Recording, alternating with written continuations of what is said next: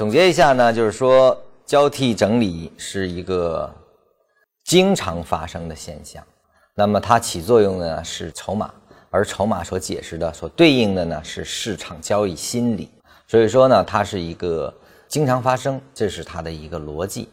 在运用的时候呢，还是要注意，它必须有参照物。二，呃，尽量用大级别圈定区域，而后用小级别交易。我可以设定，包括你的仓位运用上，可能都跟交替位的判定有关。也就是所所说的，我们的支撑位和压力位一旦设定好，就是它能带来支撑位和压力位的一个逻辑。二一个呢，它能告诉你运行节律的问题，觉得还算有一定的意义。这个需要多看，你去看是不是具备这样，它是一种现象。当你理解了这种现象之后，这种现象就可以为我所用了。那这节课呢就讲到这里，下期呢我们要讲市场超越平衡。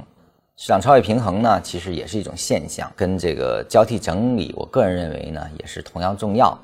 它也是一个经常使用的一些思维角度。那么我们下期我把它详解给大家。谢谢大家。